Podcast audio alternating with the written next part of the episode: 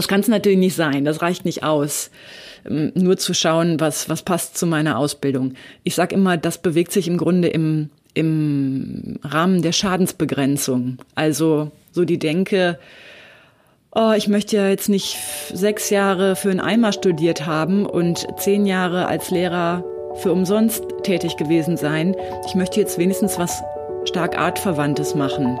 Aber ich möchte da ganz stark mahnen, dass da noch andere Dinge eine Rolle spielen. Herzlich willkommen zu Live After Lehramt, dem Podcast, in dem du als Lehrer auf der Suche nach mehr als Schule wertvolle Impulse zum Berufswechsel und zur Gründung eines eigenen Business bekommst. Und zwar von den Menschen, die den Weg aus dem Lehrberuf selbst gegangen sind. Ich bin Isabel Probst, ehemalige Studienrätin und heute Expertin, Beraterin und Coach für den beruflichen Kurswechsel von Menschen mit Lehramtshintergrund. Denn, Überraschung, es gibt ein Leben danach. Hallo ihr Lieben, begrüße dich heute zur neunten Folge von Live After Lehramt. Und ich hoffe, du hast die Halbjahreszeugnisse gut hinter dich gebracht. Ich weiß, die Zeit davor ist für viele echt, echt hart. Sowohl der Dezember als auch der Januar. Und ich wünsche dir, dass du jetzt wieder Zeit hast, um dich so ein bisschen in Selbstfürsorge zu üben. Kommt ja sowieso immer ein bisschen zu kurz für uns Lehrer, aber insbesondere im Zeugnismarathon. Also ich hoffe, dass der Februar jetzt für dich entspannter läuft und du ein bisschen auf dich achten kannst. Okay, heute widme ich mich einer der häufigsten Fragen, die ich tatsächlich bekomme, nämlich, oh, oh Gott, Isabel, was kann ich denn eigentlich mit meiner Kombi machen? Was kann ich denn überhaupt sonst noch arbeiten? Ich bin an Schulform XY und das sind meine Fächer. Ja, sag mir doch mal so drei, vier, fünf Sachen, Berufe, die sonst noch für mich in Frage kommen. Mach mir doch mal Vorschläge. Und warum ich das im Grunde gar nicht so sinnvoll finde und wie du stattdessen bei der Suche nach Alternativen vorgehen solltest, das erfährst du in der heutigen Folge. Vorab möchte ich dir noch berichten, was sich in meinem Coaching so getan hat. Da hat sich einiges entwickelt, insbesondere auch ähm, durch meinen Podcast und durch die Folge 6, ähm, in der ich mir mich dem Thema Hochsensibilität, Scanner und Hochbegabung gewidmet habe, habe ich ja letztes Mal schon gesagt, da gab es eine riesige Response drauf und es melden sich tatsächlich immer mehr Leute bei mir, die sich in mindestens einem dieser Kriterien wiedererkennen. Das ist natürlich nicht Voraussetzung, dass wir zusammenarbeiten, ne? aber ähm, es ist wirklich eine, eine absolute Häufung. Und mir macht das super große Freude, weil es ganz intensiv um Potenzialentfaltung geht in der Zusammenarbeit. Ne? Ähm, zu schauen, was ähm, ist denn für dich wichtig in einem Arbeitssetting, was passt gut zu dir und ähm, wie kannst du denn die, die Gaben, die du mitbekommen hast, wirklich zum Einsatz bringen, entweder innerhalb von Schule oder eben außerhalb. Genau.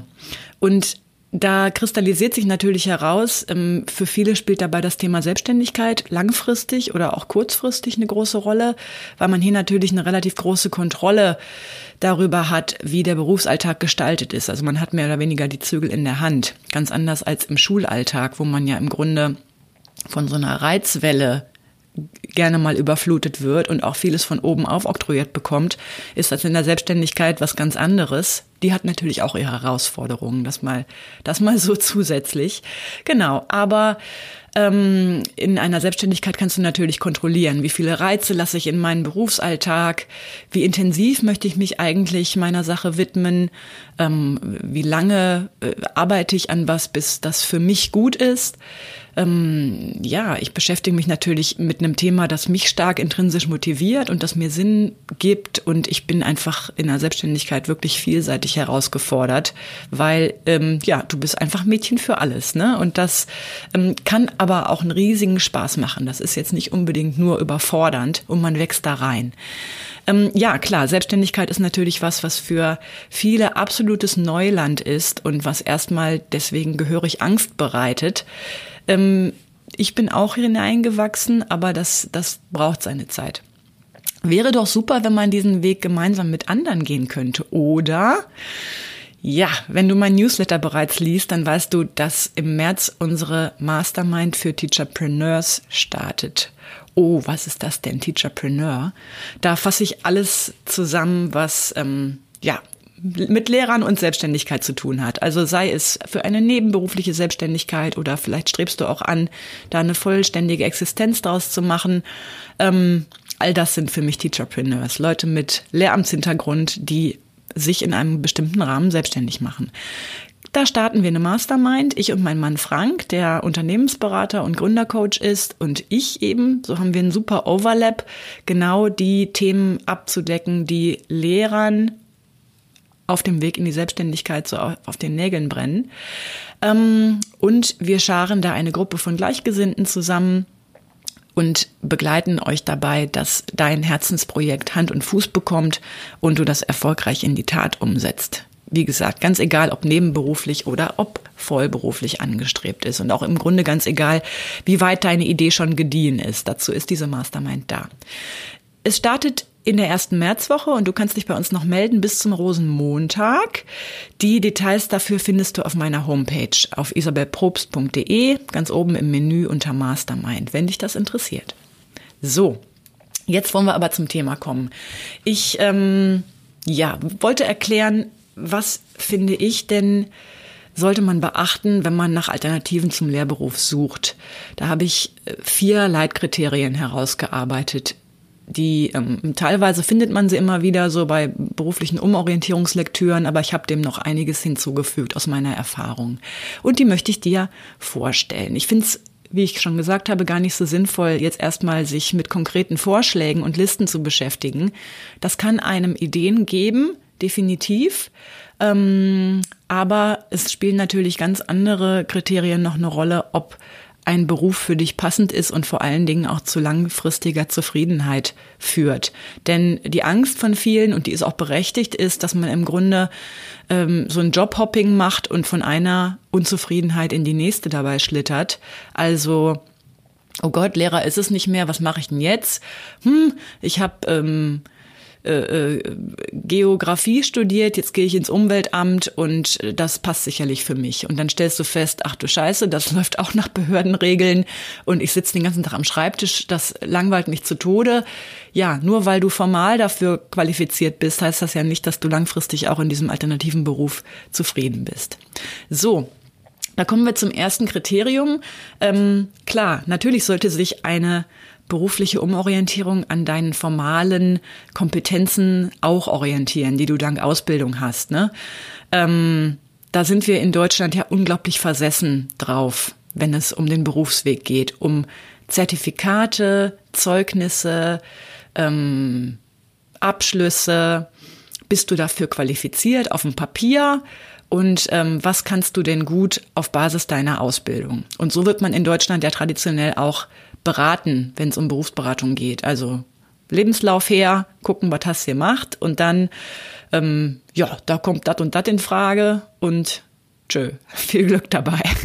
ähm, das kann es natürlich nicht sein, das reicht nicht aus, ähm, nur zu schauen, was, was passt zu meiner Ausbildung. Ich sage immer, das bewegt sich im Grunde im, im Rahmen der Schadensbegrenzung. Also so die Denke, oh, ich möchte ja jetzt nicht sechs Jahre für einen Eimer studiert haben und zehn Jahre als Lehrer für umsonst tätig gewesen sein. Ich möchte jetzt wenigstens was stark artverwandtes machen. Und klar, die Motivation dahinter ist natürlich klar. Du hast die Eingangskompetenzen formal dafür, in so einen in so einen Job reinzukommen. Also du giltst da vielleicht gar nicht noch, gar nicht mal als Quereinsteiger, weil du die formalen Kompetenzen auf dem Papier hast. Ne? Von daher macht das natürlich Sinn, darauf zu gucken. Aber ich möchte da ganz stark mahnen, dass da noch andere Dinge eine Rolle spielen sollten. Also Punkt eins, natürlich formale Kompetenzen. Was ist deine Ausbildung gewesen? Ne? Ähm, danach solltest du schauen, ähm, bietet sich da was an, das ähm, weiter zu verfolgen in anderen Berufsbildern. So, kommen wir zu Punkt zwei. Welche dieser Kompetenzen bringe ich eigentlich gerne und ohne große Energieeinbußen zum Einsatz? Was ist damit gemeint? Du kannst natürlich eine ganze Menge Dinge aufgrund deiner Berufserfahrung und deines Studiums, ähm, Dinge, die du formal beherrschst. Also als Lehrer kannst du natürlich unterrichten, didaktisieren, ähm, komplexe Sachverhalte verständlich runterbrechen, die visuell aufbereiten. Du kannst äh, Gruppenprozesse steuern. Du kannst ähm, einen Erwartungshorizont konzipieren. Du kannst korrigieren. Du kannst, ähm, ach, alles Mögliche. So. Ähm, die Frage dahinter ist, was, dies, was von diesen Dingen machst du eigentlich gerne? Ähm, bei welchen dieser Tätigkeiten empfindest du dieses berühmte Flow-Gefühl? Gibt es das in deinem Alltag? Also äh, hinterfrage das doch mal, wenn du so durch deinen Tag gehst, ähm, als kleines Monitoring, was immer so mitläuft. Macht mir das eigentlich gerade Spaß, was ich hier tue? Also zum Beispiel Lehrervortrag halten. Du stehst gerade vorne und erklärt, erklärst was. Es kann sein, dass dir genau das Spaß macht. Oder deine Klasse ist gerade in einer Gruppenarbeit und die Schüler stecken die Köpfe zusammen und du kommst in die Gruppe und schaust, was ist da, was ist da gerade Phase und ähm, gibst Impulse und hast das Gefühl, ah, mit so einer kleinen Gruppe, das, äh, das hat mir so richtig Spaß gemacht. Da konnte ich nochmal so die richtigen, ähm, ja, die richtigen Anstöße geben und da kann ich ähm, wirklich toll wirken. So, es kann auch sein, dass es die Gespräche zwischen Tür und Angel sind, die eigentlich deine Highlights am Tag sind. Also mit einem Schüler schnell auf dem Gang noch was besprechen, was gar nicht unbedingt mit Unterricht zu tun hat, sondern was wirklich eine, eine ganz persönliche Relevanz für diesen Schüler hat. Vielleicht entwickelst du in diesen Momenten deine Stärke. Vielleicht merkst du auch, puh, ganz ehrlich, der Kontakt mit Menschen oder zumindest in diesem Umfang so viel mit Menschen zu tun zu haben, das will ich eigentlich gar nicht so. Ich entfalte meine volle Kraft eigentlich nachmittags am Schreibtisch. Das kann gut sein, dass du eher der Konzepter bist, eher der Backoffice-Typ, der gerne ähm, ja, zu Hause was entwirft und sich überlegt, wie könnte ich die Reihe gestalten und wie bereite ich jetzt das Material hier auf, damit das verständlich ist. Es kann sein, dass du genau bei diesen Momenten im Flow bist. Also überlege dir bitte mal, was tue ich eigentlich gerne von den Dingen, die ich formal beherrsche? Und dann zweiter Schritt, ähm, bei welchen dieser Dinge ähm, habe ich eigentlich hohe Energieeinbußen oder tanke sogar Energie oder was verläuft energieneutral. Damit will ich sagen, wenn du merkst, der Kontakt zu Menschen, die ständige, ähm, ja, das ständige Sprechen, Funken, Reagieren auf Reize, ähm, die ständige Interaktion, das macht dich komplett platt.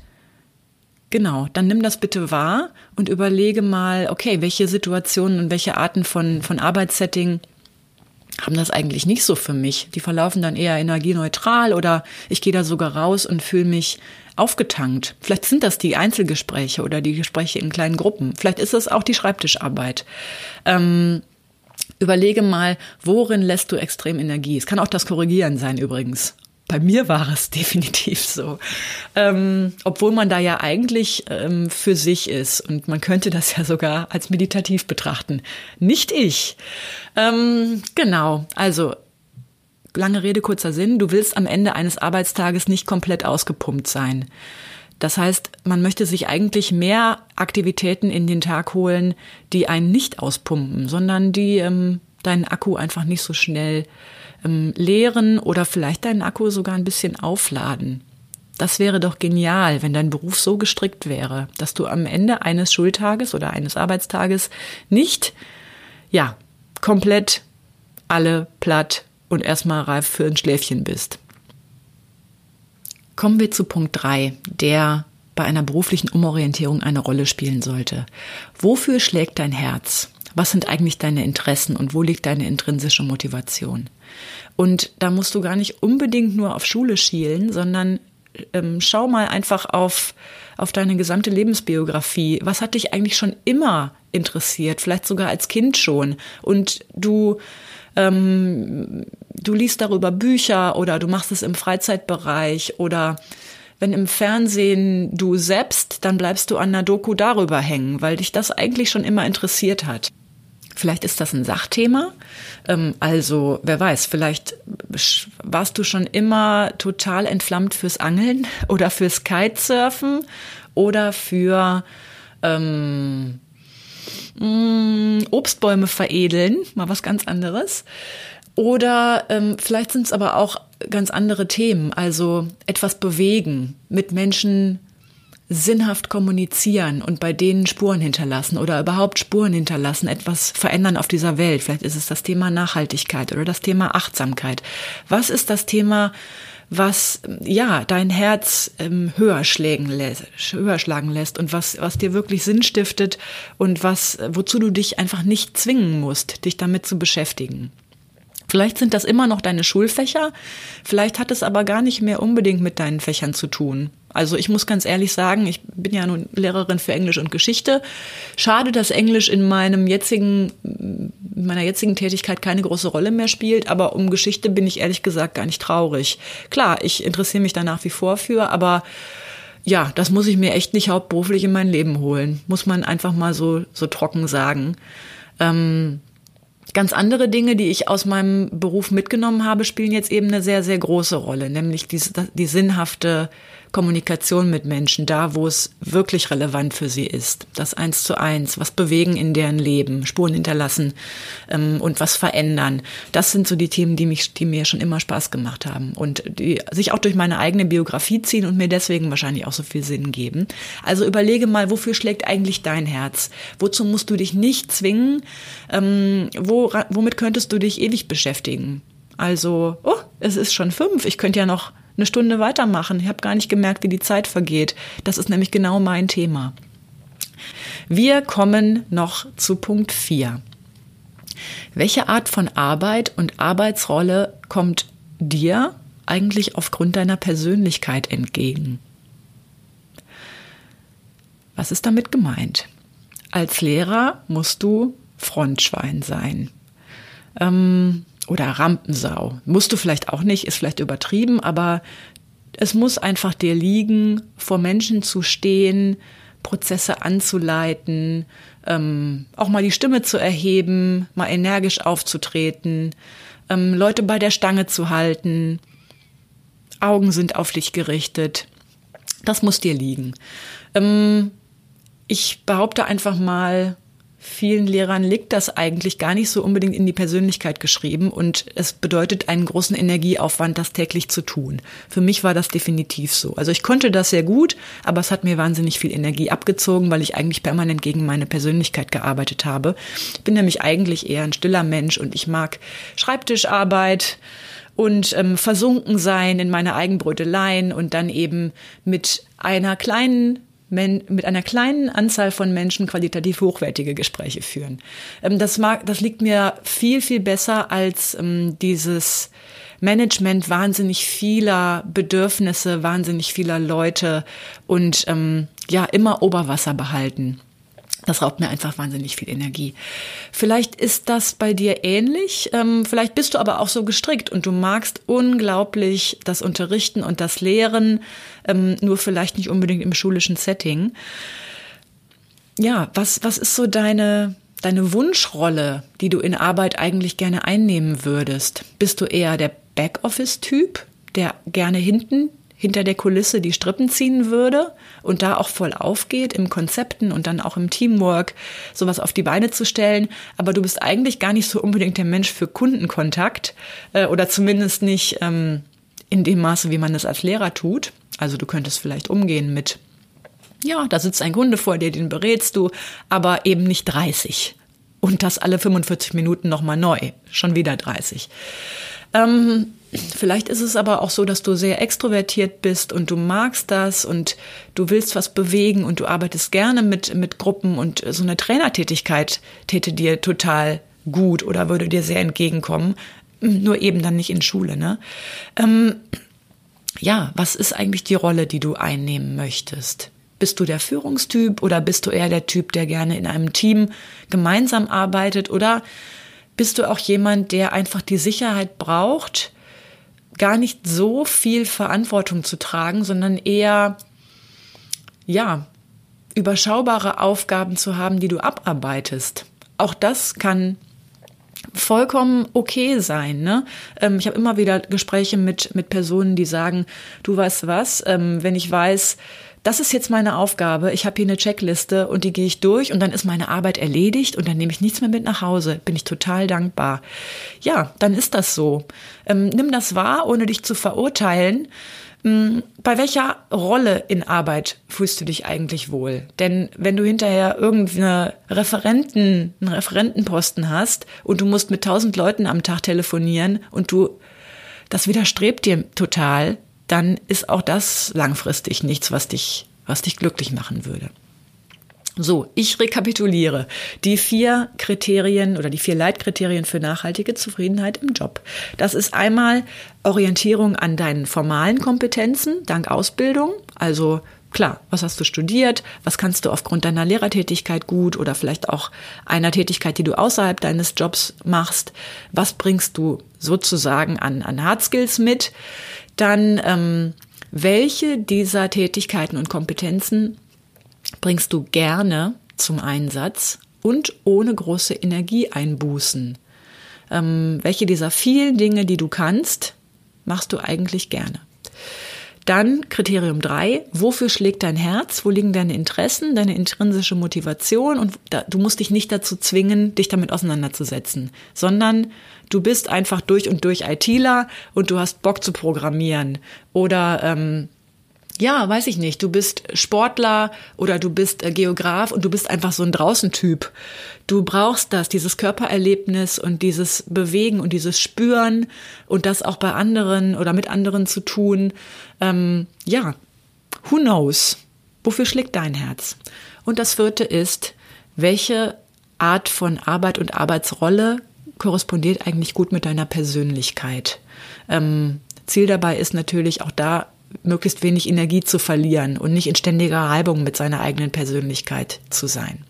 Okay, wenn jetzt bei dir immer noch das Bedürfnis ist nach einer Liste, dann ist das vollkommen legitim. Man will sich ja einfach mal so einen Überblick verschaffen, oh, was käme denn in Frage? Vielleicht kann ich da mal in eine bestimmte Richtung weiterdenken, die mir noch gar nicht, ähm, ja, die mir noch gar nicht, äh, eine Idee, die mir noch gar nicht gekommen ist. Dann habe ich auch da was für dich.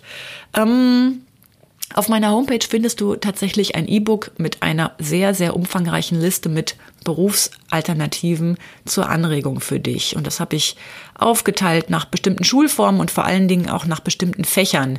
Denn Berufsalternativen orientieren sich natürlich auch an Fächern, aber auch an ganz anderen Dingen, an pädagogischen Qualifikationen oder auch, kann ja auch kompletter Quereinstieg sein. Also, du findest ein 22-seitiges E-Book auf meiner Homepage ähm, und das findest du einfach oben im Menü unter dem Punkt Berufsalternativen. Da kannst du dir das runterladen Genau, und dann hoffe ich, dass du dir da ein paar Ideen mitnehmen kannst. Ich verlinke es für dich in den Show Notes. So, das war's von mir für heute. Ich hoffe, dein Schuljahr läuft ruhig an und du hast tatsächlich Zeit, dich deiner Berufsentwicklung zu widmen, nochmal so in dich zu gehen, vielleicht auch nochmal über diese vier Kriterien nachzudenken. Mach dir doch vielleicht sogar eine Liste oder mach dir ein Büchlein, in dem du monitorst, wie fühle ich mich eigentlich so im Laufe meines Schultages, was macht mir da Spaß, ähm, was mache ich gerne und wozu ähm, wann vergeht die Zeit wie im Fluge? Also wann hatte ich denn vielleicht mal dieses Flow-Erlebnis? Das kannst du dir gerne am Ende eines Tages nochmal notieren, um dein Bewusstsein dafür zu schärfen. Okay, soweit von heute. Ich wünsche dir alles Gute und bis zum nächsten Mal. Tschüss.